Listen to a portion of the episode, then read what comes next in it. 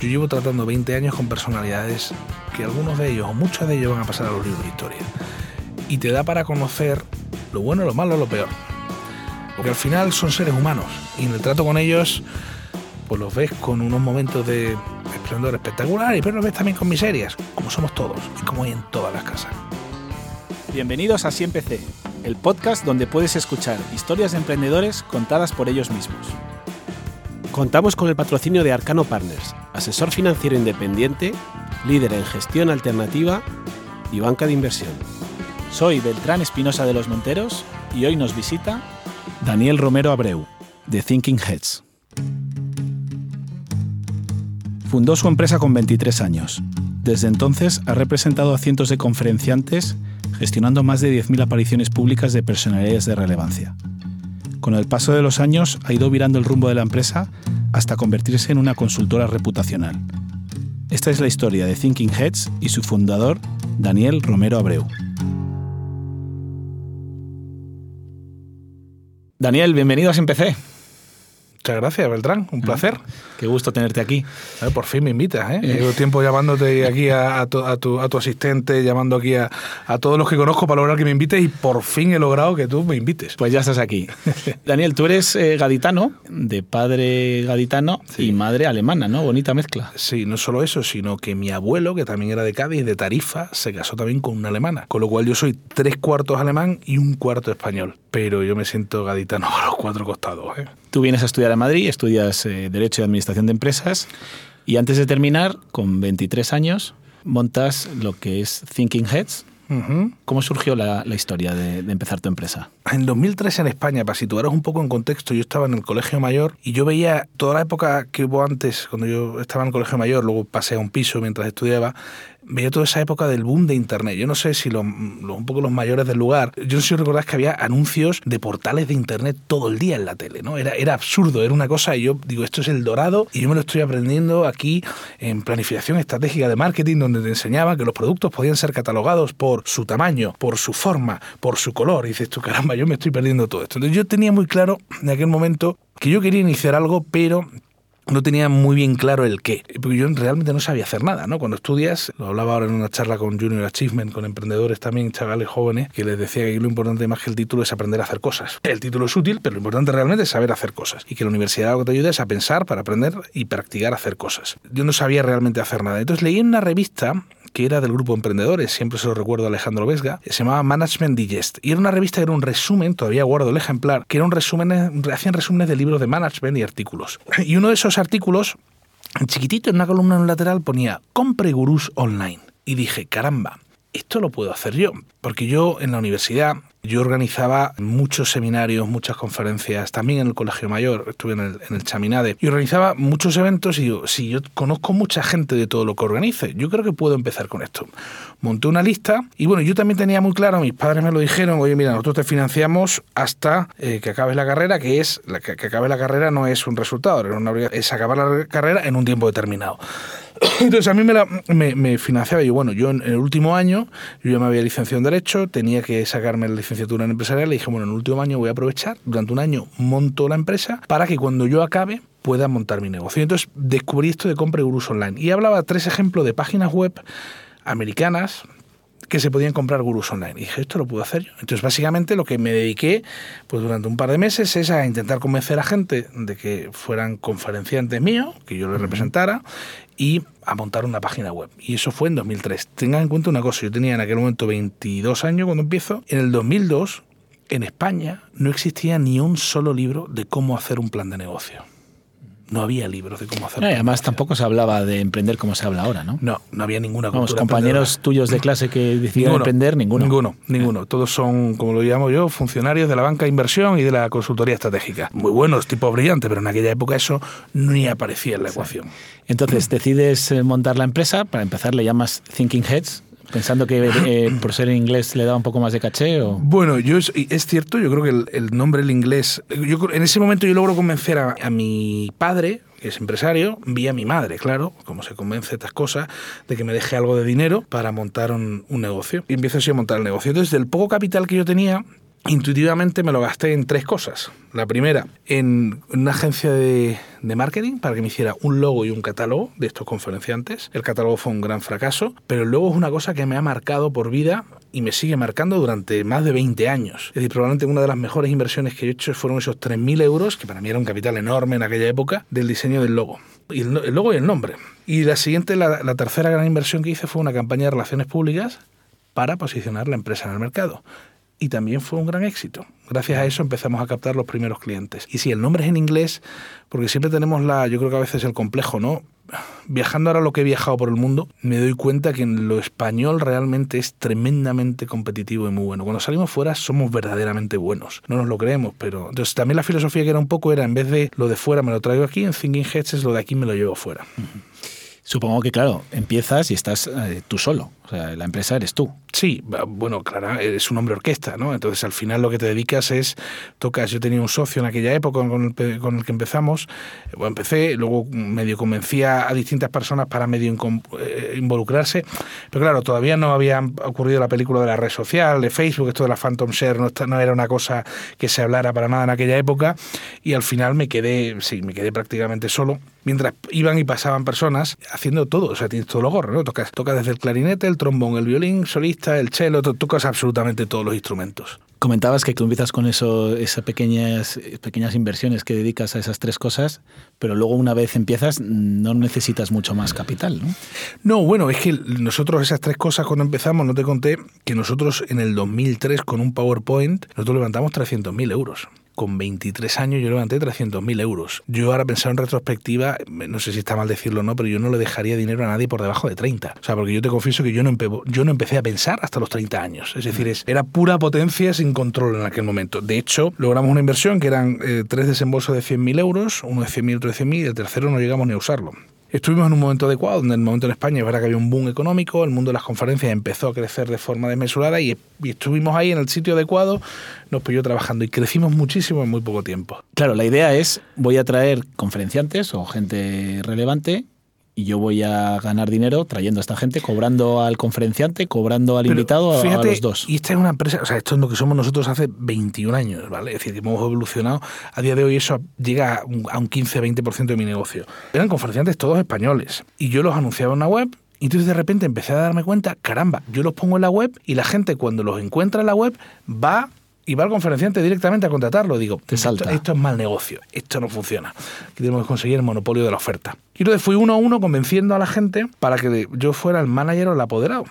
Uno de los primeros que firmé, y este fue una de las personas que me presentó mi padre, que fue John de Zulueta. Y él fue la primera charla que vendió Thinking Heads hace 20. Llevamos hecho, no te exagero, más de 40.000 charlas en todo este tiempo, de todos los eventos que hemos participado. La primera charla fue de John de Zulueta, que le convencí y me dijo, oye, pues me parece muy bien. Y me llamó un día y me dijo, oye, voy a probar este nuevo servicio que tengo aquí de gente. Me ha invitado a una charla, toma, llama tú, habla con ellos y negocia los honorarios. Y todavía recuerdo qué evento era, pero todavía recuerdo lo, lo nervioso que estaba yo negociando los, los primeros 2.000 honorarios, 2.000 euros creo que era el primer, la primera charla de honorarios que, que, gestioné en mi vida. Y ha pasado mucho. Pero claro, tú dices, para que no me salten, tengo que... Llevar la exclusividad. Tengo que llevar la exclusividad, pero claro, tú tienes 23 años. ¿Cómo convences a una personalidad relevante para...? Bueno, porque empiezas, o sea, al final nosotros esto es como un racimo de uvas, de, de, de uvas, empiezas desde abajo tienes un proxy de confianza, como era el caso de John de Zuleta, que era el, primero, y después, al final, la propuesta de valor tampoco era complicada, es decir, es yo te gestiono una cosa que a día de hoy tú no gestionas, que para ti es un subproducto donde tú no obtienes nada. Nuestro argumento era que la demanda no es tan elástica, es decir, un 20% más de precio arriba o abajo tampoco mueve la aguja una vez que quieras contratar a alguien. Y, fue así, y la verdad que luego fue word of mouth, o sea, cuando tú presentas a uno, o sea, ¿cómo funciona esto? Pues, o sea, si tú pones a mirar, ¿no? Me acuerdo, y por, por hablar de los políticos, por, por ejemplo, alguno, ¿no? Cómo uno te iba presentando a otro y cómo iba saltando de uno a otro, ¿no? Pues yo que sé, me acuerdo un Jordi Sevilla, Pedro Solo y Felipe González, ¿no? Pues son... Bueno, son, he leído que a Felipe González no te lo tuvo que presentar nadie porque lo abordaste tú en... El, entré, entré en el Hotel Santo Mauro. Yo tenía la oficina ahí al lado y le solté mi elevator pitch. Yo tenía, no sé, tenía 26, 27 años. Sí, fue muy poquito, ¿eh? 26, 27 años. Le dije, presidente, presidente, he montado ya mi empresa, que estoy aquí vendiendo charlas, quiero venderle charlas. Y él se rió, ¡ah! Yo soy muy caro, yo soy muy caro. no se preocupe, presidente, que yo le voy a vender ahí con un par. Lo que hacemos los emprendedores. Y, la verdad que tuve suerte, me cogió una ola en aquel momento de muchos eventos, etcétera, y, pudimos llevarle, o sea, darle muy buenas propuestas, muy interesantes. Y tuvimos suerte, organizamos varias, y es verdad que a, partir de ahí para nosotros fue un parteaguas y nos situó en, en otra liga, ¿no? por decirlo de alguna forma. ¿Y cómo te proteges? Decías lo de que fue un error anunciar a tus representados porque directamente... No, no, fue, fue, un error, no, fue un error, fue un, pivotamos, perdona te interrumpa Beltrán, el modelo de negocio. Es decir, es, vale, lo que es arbitraje no funciona, necesito exclusividad. Sí. sí. Eh, o sea, ves a darte cuenta de eso. Entonces... Y luego, ¿cómo te proteges? Porque claro, es, un, es algo donde no hay barreras de entrada, cualquiera podía hacer lo que hacías tú, ¿no? ¿Cómo te protegías de la competencia? En, en aquella época, si te fijas, o sea, nosotros desde que lanzamos, pues han aparecido, pues no sé, 20, 30 personas que dicen hacer lo mismo que hacíamos nosotros. En teoría eso es así. Bueno, cuando tú estás comprando a alguien, un señor, llamas a un teléfono y vas a pagarle 30.000 euros, pues la marca es relevante, ¿no? Mm. Porque aquí le voy a pagar a unos señores que dicen que me van a traer a no sé quién, un poco shady, o sea, al final la marca sí es relevante. Nosotros logramos posicionar y entrar ahí muy bien. Y el líder tiene... Sí, no yo no diría que es que el winner takes all, pero sí creo que tiene... Nos posicionamos en un sitio donde la realidad es que ninguno de los que competían con nosotros en aquella época han logrado diferenciarse lo suficiente para sobrevivir, porque es un negocio además también que es muy glamuroso, pero yo una cosa que cuento siempre en mi charla y en esto es, pero España es muy pequeñita, mm. España es súper pequeña. Entonces un emprendedor, el problema que hay es, yo no sé si tú sabes que los peces, un pez crece el tamaño de la pecera en la que está. ¿vale? Es decir, hay peces que la naturaleza crece mucho, pero eh, tú lo tienes en tu pecera, claro, obviamente, imagínate, es verdad que claro, no me lo contaron, digo, claro, ¿cómo piensas tú si el pez, claro, si este pez tiene un tamaño, yo qué sé, 40 centímetros, lo metes en la pecera de tu casa, revienta la pecera? No, no, el pez crece el tamaño de su pecera. Aquí lo importante es, como emprendedor, cómo te metes en una pecera en la que tú puedas operar en un mercado lo suficientemente amplio para que te permita ganar dinero. España, para el mundo de las conferencias y para muchos otros negocios, es un mercado muy pequeño. Es un mercado de piloto muy bueno, pero es un mercado muy pequeño. Con lo cual es súper importante, en nuestro caso, eh, lo que hicimos es, para tener una idea, nosotros crecimos al final, pero antes de la pandemia hemos operado en 50 países, hemos operado con un ritmo de charlas, lo que antes hacíamos más números, precio más barato, ahora tenemos un precio más alto y menor, y menor número de charlas, pero en 50 países, donde al final tenemos una, una escudería que gestionamos en exclusiva, pero luego al final lo que también es operamos con muchos que no gestionamos en exclusiva. ¿no? Hemos, mm. hemos llevado, ya digo, operamos gestionando en, desde Harari, llevarlo a Brasil, mm. a un Nobel de Economía, llevarlo a Francia. Es decir, gestionamos en todo el mundo. Y eso es porque tienes que hacer el tamaño de tu pecera, tiene que ser lo suficientemente grande para que tu negocio sobreviva y tenga sentido. ¿Cuándo notas que empieza a coger tracción la empresa? ¿no? Porque comentabas que empiezas con este primer evento con John Duzuleta, pero ¿cuándo dices, oye, esto parece que...? Pues prácticamente al segundo o al tercer año, nosotros el fondo de capital riesgo que teníamos, para que te des una idea, cuando levantamos el dinero en aquella época, en 2003, era como hacer arqueología, ¿no? Nos fuimos a, a Ascri cogemos y cogemos una lista y debía haber 30 operadores, 25. O sea, era una época en que Tresi, ¿tú te acuerdas de Tresi? El bicho que era Tresi a nivel esto, había invertido en musgo, había invertido 700.000 euros. Eso era como, wow, que Y era la, la, valuation que hablamos hoy en día, ¿no? Entonces nos, fuimos los, los esto de Ascri y nos fuimos a...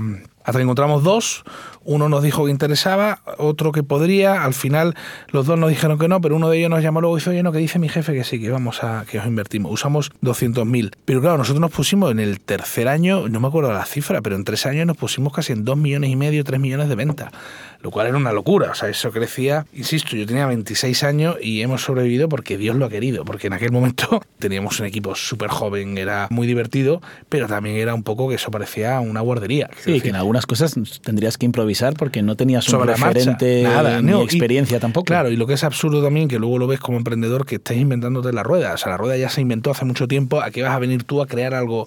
Hay cosas y eso, y eso se notaba. Ahí te fijabas, por ejemplo, en alguien americano que lleva mucho tiempo haciendo esto, que Claro, lo que pasa es que yo muy pronto, o sea, nosotros, para tener una idea, yo soy presidente de la Asociación Mundial de Agencias de Conferenciantes, que sí, existe, es una asociación, es la patronal mundial del sector. Yo fui el, primer presidente gaditano de esa asociación, primer presidente español, primer presidente europeo y primer presidente más joven del mundo en serlo, ¿no? Lo fui con 36 años, 35 años. Y realmente me di cuenta que esto es un sector que tiene una apariencia de mucho glamour, pero, a ver, esto es como la banca de inversión, o sea, quiero decir, es donde los bancos de inversión, donde tienes una parte de trading, que es mucho volumen, mucha transacción, donde realmente no hay tanto valor añadido. O sea, es, es un negocio de volumen, quiero decir, que tiene unas. Es, es un negocio muy bonito, pero es un negocio de volumen donde a mí personalmente no me, re- no me resultaba tan estimulante como Sí, otro a lo tipo de mejor negocio, los como- primeros años sí, como- pero luego llega un momento que ya es lo mismo. Es, es lo mismo. O sea, se estás poniendo cuarto y mitad de premio Nobel, ¿sabes? Dame Celebrity. Y está bien, es interesante.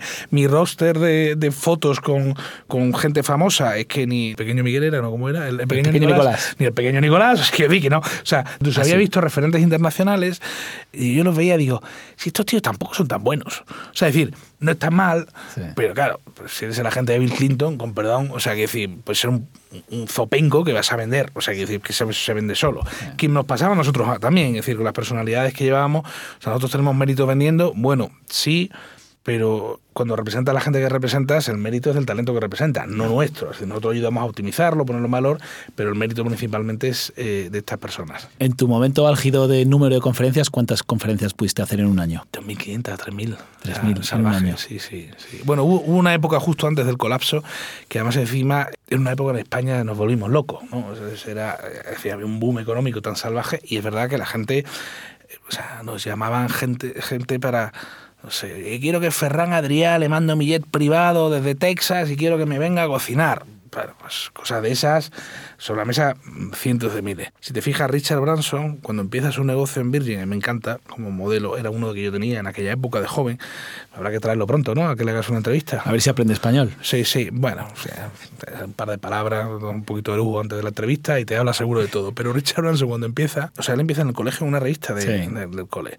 La revista del cole empieza a vender por correo disco, de de vender discos, empieza a montar una Sí, sí. tienda de discos, de, de la monta- que eran los Virgin Megastore, de montar la tienda de discos pasa a hacer una productora. De la productora se ya se compra la isla, empieza a hacer una aerolínea. Sí, pero si te fijas es una cebolla que va esperando. Claro, a nosotros ¿qué nos pasó? Empezamos vendiendo charlas. Cuando tú empiezas a estar charlas y a estar con la gente que estás, claro, me he pasado pues siete, ocho años de mi vida acompañando a personas, y además hemos coincidido en eventos juntos, donde realmente tú sabes lo que aprendes de esta persona, de estar todo el día rozándote con este tipo de personas. Pasa a mí aquí con, con vosotros en las entrevistas. Claro, pues imagínate, pues es, es como estar en tu programa, pero todos los días, a todas horas. Tú has, has organizado conferencias, comentabas políticos, eh, premios Nobel, pero también has tenido deportistas, ¿sabéis? tenéis a Pau Gasol, a Guardiola, a Colina, el árbitro, ¿no? Astronautas de la NASA, emprendedores como Richard Branson, que comentabas ahora, o Steve Wozniak, cofundador de Apple, directivos, periodistas, magos, jueces, escritores, habéis tenido de todo. De todas las personalidades con las que has trabajado, ¿quién es el que más te ha impresionado, si se puede decir? Es difícil, ¿sabes por qué? Primero porque esto es como porque nosotros no publicamos ciertos rankings, porque voy a hacer un tío muy satisfecho y voy a cabrear a 99, entonces tampoco tiene, o sea, que decir es. Pero yo sí creo que cada persona encierra una lección que alguien necesita en un momento dado. Y eso es una cosa que me contó Manolo Pimentel en su día, ¿no? Yo me acuerdo que le empecé a criticar un libro y dice, no, no, no critiques el libro, porque todo libro tiene un público donde en algún momento determinado le cambia la vida a alguien. Y es cierto. A mí una de las personas que me gustó mucho, yo no sé si fue en este evento donde coincidimos en Coruña, yo no sé si fue, creo que fue Robert Lucas, y me coincidió el sentido común. Es un, este lo trajimos a España para la Fundación Rafael del Pino y también para el Banco Pastor. Y a mí me, me llamó mucho la atención por el sentido común tenía. Un tío que había sido asesor de Kennedy, asesor, o sea, había sido como de cuatro presidentes. entonces, a mí me llamaba la atención, cuanto mayor es la persona, más tranquila y pausado es. A la hora de tomar decisiones, a la hora de hacer cosas, y te llama la atención. Dices, caramba, si este tipo tiene menos tiempo que un chaval de veintitantos, va, vamos, vamos, que hay que hacer cosas, en cambio este se lo toma con una perspectiva. Y luego todas las cosas, le hacían preguntas, me acuerdo en aquel momento en, en Galicia le hacían preguntas con temas de educación y temas. Y a mí hubo una que me marcó pero por, lo planamente, el sentido común tan obvio. Lo habían, pero un periodista preguntó, ¿qué le parece a usted que haya 17 modelos educativos en España? Bueno, una pregunta con intención, con tipo, viene fuera de España, no. Le di una respuesta que me llamó la atención, que dijo, bueno, lo importante no es si hay 17 sistemas educativos o hay un sistema educativo, lo importante es si funciona. Si una vez que funcione, ¿qué más me da? ¿Cuántos haya, no? Me llamó la atención mucho, ¿no? O sea, destilaba sabiduría sin, Sin querer aparentarlo, ¿no? Sí, sin un cainismo muy, muy, muy cortoplacista que he visto acelerar. Y es una persona que me pareció una persona sabia. Y de hecho, mi lección con todos esto, de toda esta gente, es cuanto más tenía que aportar, más humildes suelen ser estas personas. Y tengo largas experiencias en los dos sentidos.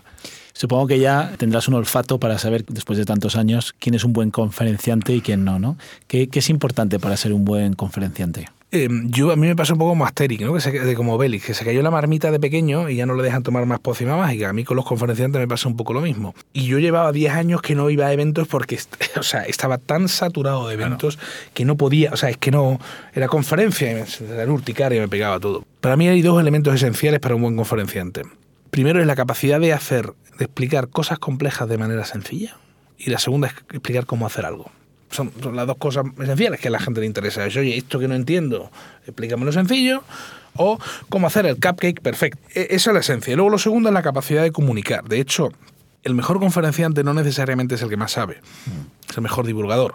¿Cómo le afecta en la parte de conferencias, que aunque suponga un porcentaje pequeño, pero claro, todo el desarrollo, todo el conocimiento que decías tú que hay en YouTube, ¿cómo afecta a las conferencias? ¿no? ¿Ha, afectado...? No, es nada. Porque ahora tú puedes meterte en YouTube y ver conferencias muy interesantes. Claro, pero cuando tú vas a un conferenciante, no vas por, por contenido. Yo te voy a decir, de hecho, una cosa. Cuando tú vas a ver a cualquier gran personalidad, cualquier celebridad, o sea, en su libro lo vas a tener mejor escrito, probablemente en un vídeo, o sea, en una charla TED o alguna cosa vas a tener, tú vas por tocar a la persona. Es decir, hay una componente de... de Cercanía, ¿no? De, sí, de mitómana, donde al final es, oye, yo he estado... que, te, firme el libro. selfie, claro. De hecho, hay un mercado con todos los libros dedicados. Eso increíble. Yo no lo sabía hasta hace poco. Claro, yo he traído todos los premios nobles de economía. Los hemos traído a España. O sea, ¿tú sabes cuánto se vende un libro dedicado por Popper? Te puede costar 1.500 euros un libro de J.K. Rowling dedicado son 2.000 o 3.000 euros. Quiero decir, es, absurdo lo que se mueve en ese, en ese, más en el mundo anglosajón que en el español. Y en el mundo de las redes sociales, pues hay una mitomanía de hacerme la foto con fulanito para poder. Entonces, eso no, yo no creo que vaya a cambiar. O sea, el evento presencial y el poder tocar a una persona, eso siempre va a estar ahí. ¿Y qué pasa? Las organizaciones al final, bueno, pues hay cosas que están más admitidas que no. Entonces, alguna, una celebridad del mundo de la cultura, del mundo de la. incluso del deporte o del mundo de la política, es algo socialmente aceptado es decir, es Goldman Sachs, invita a sus clientes de no sé qué, pues hay ciertos perfiles que por mucho que puedan apetecer, no te puede llevar, no te puede llevar un actor de Hollywood, porque o sea, no, no, no, es socialmente, pero sí te puedes llevar a un premio Nobel, ¿no? sí te puedes llevar a un líder político que te dé... Porque al final hay que pensar que los eventos, y más si son a puertas cerradas, ahí surgen conversaciones donde tú le puedes preguntar directamente cosas que a ti te interesen, y eso no ocurre en un vídeo de YouTube. Claro, está claro. Hay un momento en que no solo ayudas a estas personalidades a vender sus conferencias, sino también un poco a vender sus ideas, ¿no? Ahí es donde me estás abriendo a lo que hago hoy en día. Exacto. Creas una agencia literaria, abres un tema de posicionamiento digital. ¿Cómo, te surge eso? Claro, tú fíjate, como contaba antes, o sea, yo estoy con esta gente todo el día y digo, esto es espectacular. Súper interesante, esto es maravilloso, me gusta mucho. Y me pasó también otra vez con, no quiero repetir, con Felipe González, ¿no? Estábamos en una gira en Latinoamérica. Él me decía, yo me acuerdo que viajaba, estoy preparándote un textito que te voy a mandar. Y llega, estamos en Colombia, creo que era. Me manda, toma, desde su Blackberry. Escribía los artículos en la Blackberry, ¿eh? Me manda un email. Y leo hoy un artículo que es una, una, tesis de lo que es para él el espíritu emprendedor, que es ser un emprendedor, en fin, puede ser una columna perfectamente de mil palabras, una columna. Lo leo, le digo, uh, presidente, esto está fantástico. ¿Qué hago con esto? No, esto es para ti. Y digo, coño, esto, esto, no esto no me lo puedo quedar yo. Y entonces, claro, le hago la 314 y digo, esto hay que hacerlo en un libro, esto convertirlo en un libro.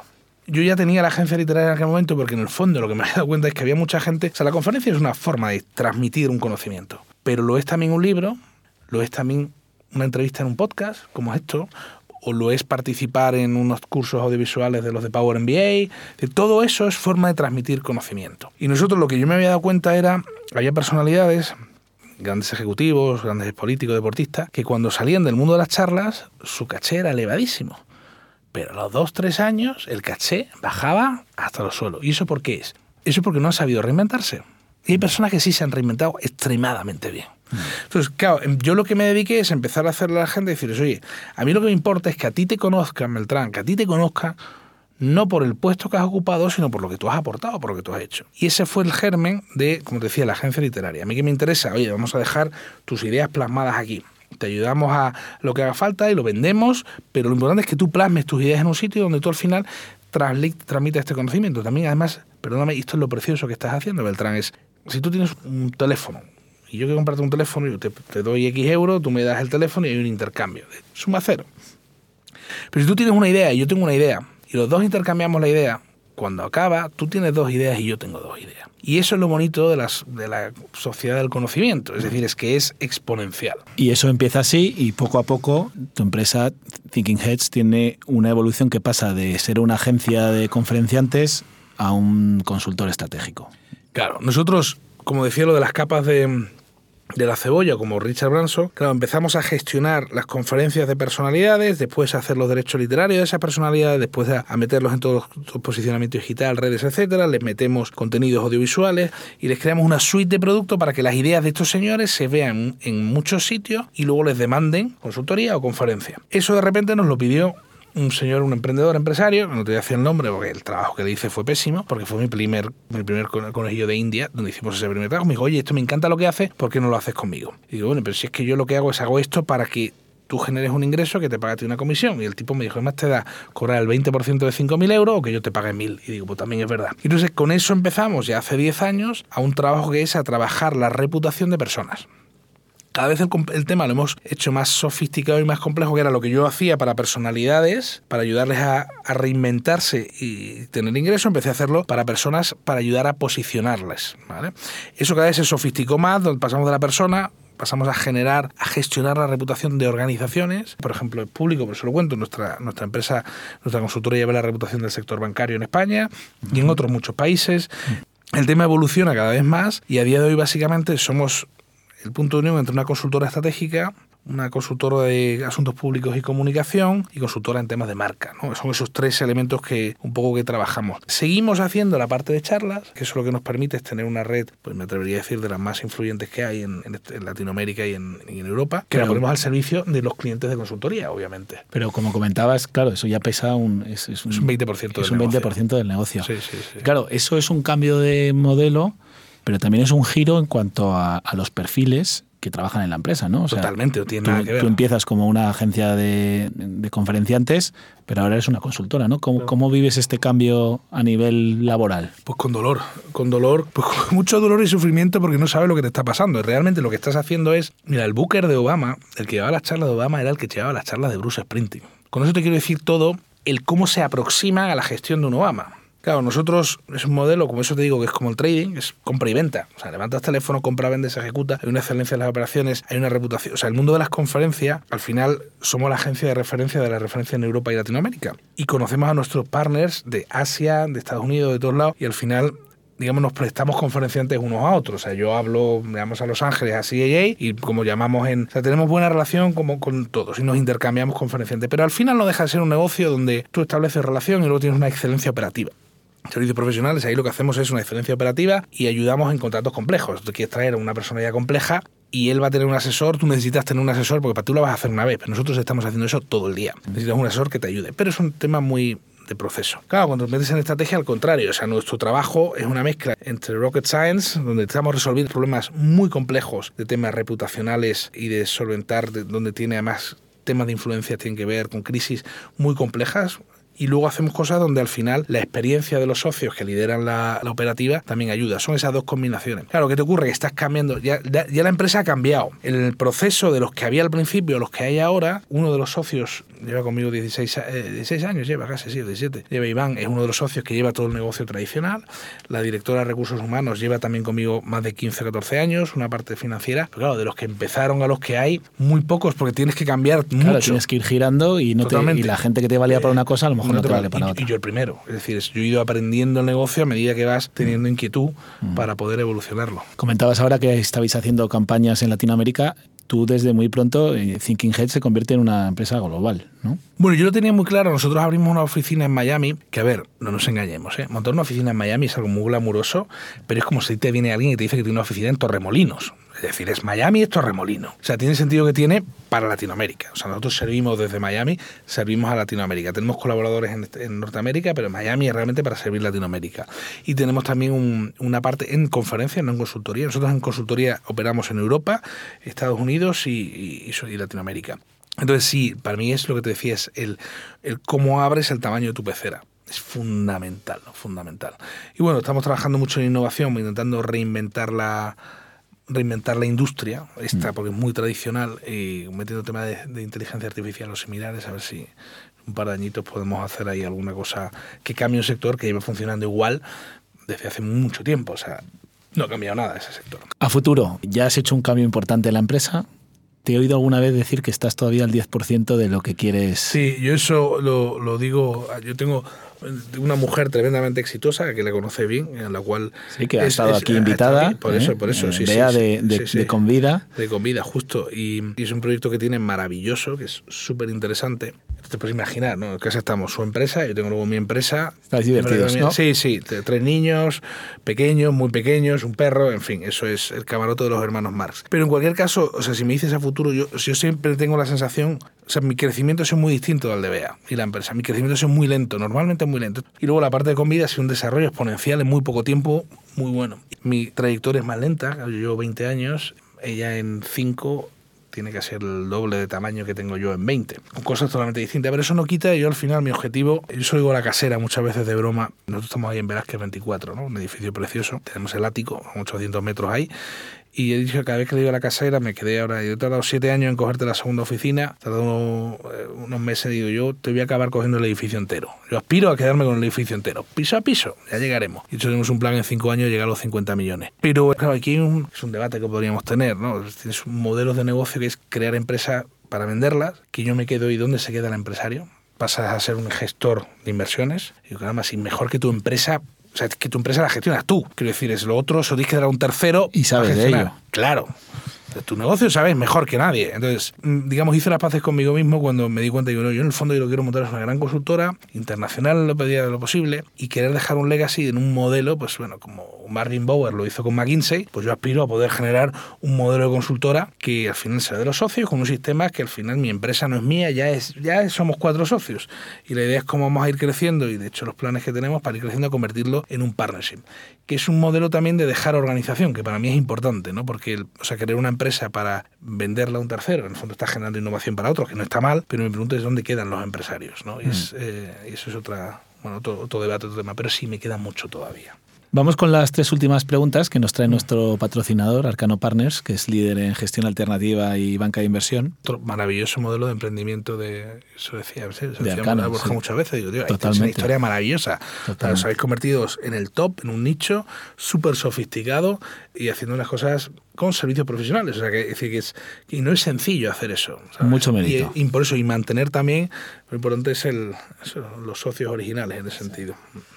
La primera pregunta es que nos hables de alguien a quien, a quien admires o que hayas admirado en tu vida. Te he contado ya uno de los conferenciantes.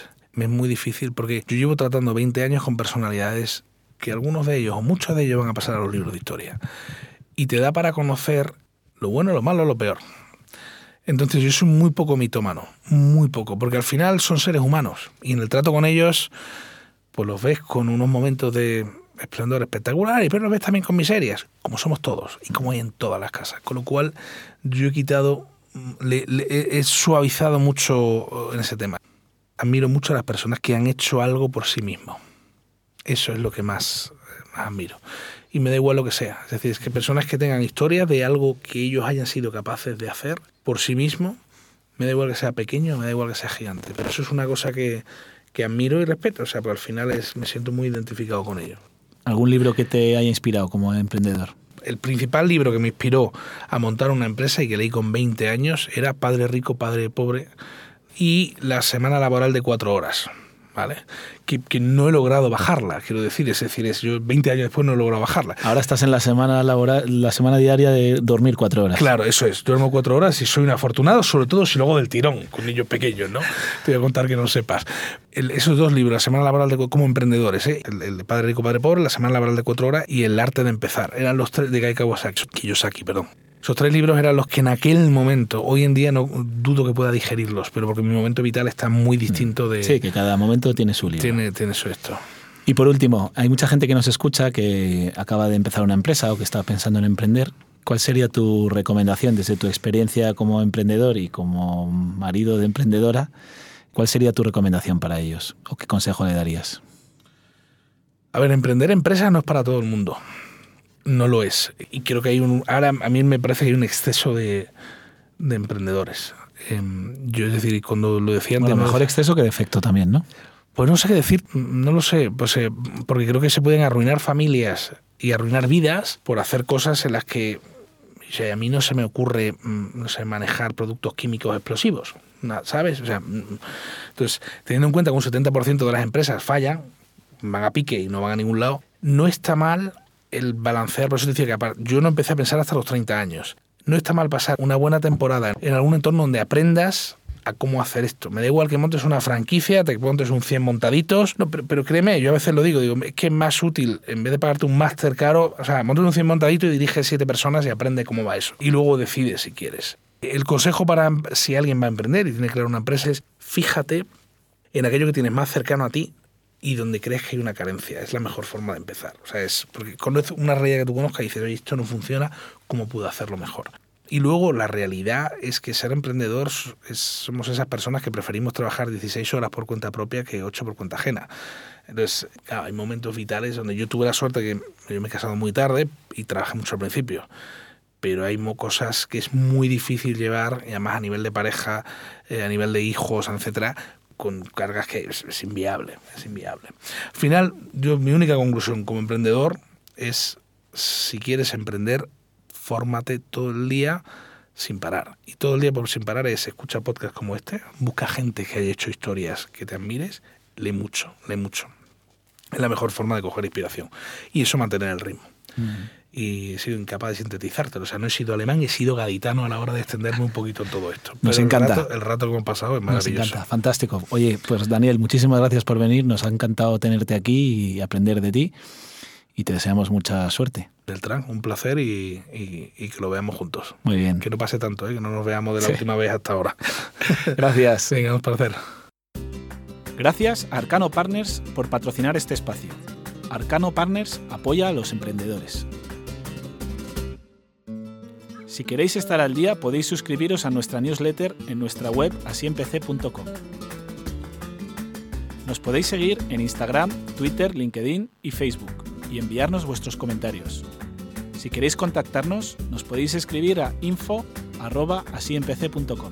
Gracias a nuestro técnico Edgar Iván Espinoza por permitirnos tener el mejor sonido. Gracias María Moya, parte del equipo Así Empecé.